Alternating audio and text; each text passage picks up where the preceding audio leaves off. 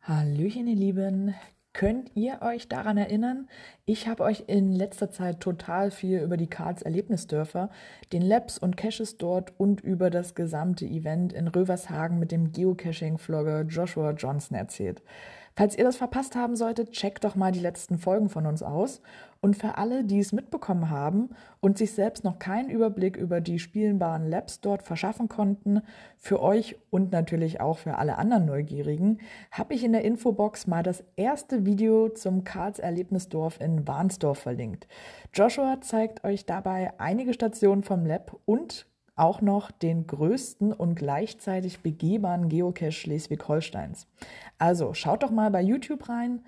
So, und mit diesen Worten verabschiede ich mich ins Wochenende und wünsche euch eine gute Zeit. Bis bald im Wald.